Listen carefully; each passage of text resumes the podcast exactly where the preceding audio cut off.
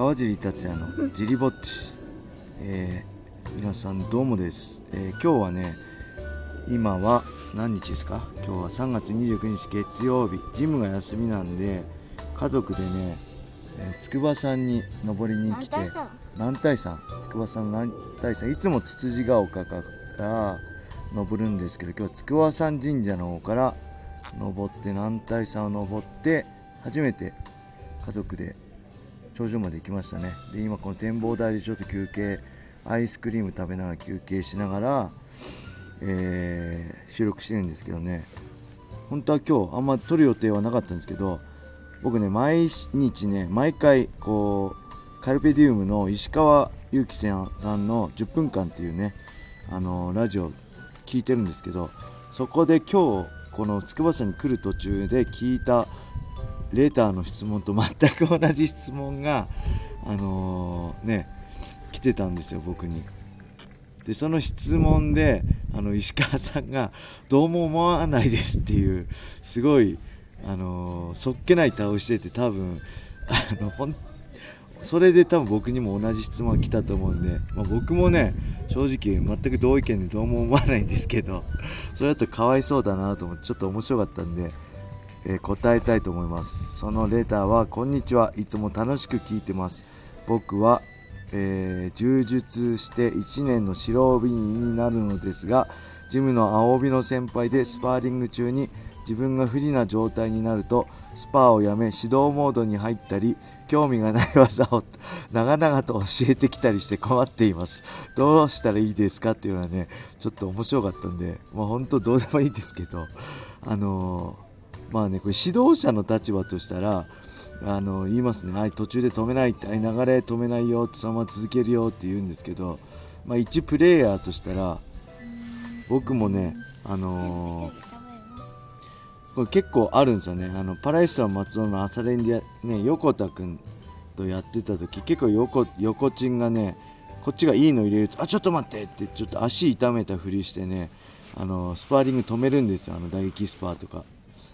で、あ、また出たね、横チンのって、もうしょうがねえなって感じで、こっちも、まあ、しょうがねえなって感じで許せてたんで、それはいいんですけど、そうじゃない、なんかジムの青木の先輩とかだとなかなかそういう雰囲気にもなんないかと思うんで、まあ、そういうのだったら、もう普通にあれですよね、僕だったら、もう格闘技って、あのー、本当上下関係ないのが楽しい、いろんな人が来てその中で格闘技を楽しんで本当マーシャルアーツコミュニケーションで、まあ、上下関係がない年齢とかね職業によって上下関係がないのが僕魅力だと思ってるんで僕だったらねもう止め聞いて聞こえないふりしてね止めないでね最後まで一本取りいっちゃい攻め続けちゃいますね。抑え込みだったら抑え続けちゃいます。有無を言わさず。自分が年下だとしてもあのまあ、自分先輩青帯の先輩で、えー自分が白帯だとしてもあのスパーリングはそういうの関係ないんであのどんどん攻め続けて聞こえないふりしちゃうかいやで後で言われたら「いやスパーリング中なかなか止めらんないっすよ」とか言って「えへへへへ」ってなんかごまかしてやっちゃったり、まあ、最後はねもう最終的にはその人より強くなってなればいいだけの話だと思うんで。もうね自分も青帯になってそしてその先の紫帯になってねどんどん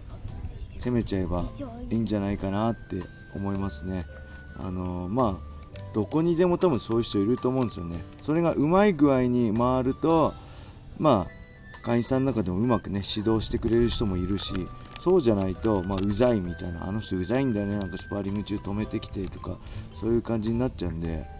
まあ、自分もそうならないように気をつけつつそうなったら僕はねあの聞こえないふりでわがままに あの攻めちゃいます。あの今ソフトクリーム食べててえ分かった分かったちょっとね口の周りがソフトクリームだらけになってる状態なんであのあーこぼれてる。ちょっと今大アイスがソフトクリームが溶けて大変な状態になってるんでこんな感じでね今日はサクッと終わりにしたいと思いますけどあのレターありがとうございます。そしてぜひねもうちょいで1000フォロワーいくんでスタンド FM もダウンロードしてカージータッツアーをフォローそしていいねを押してレターもどしどしお待ちしております。そしてこれツイッターなんかでねシェアしてタグつけて、えー、ジリラジオでシャープジリラジオでやってくれると僕がね感想なんかを書いてくれたら見に行っていいねを押しに行くんでぜひ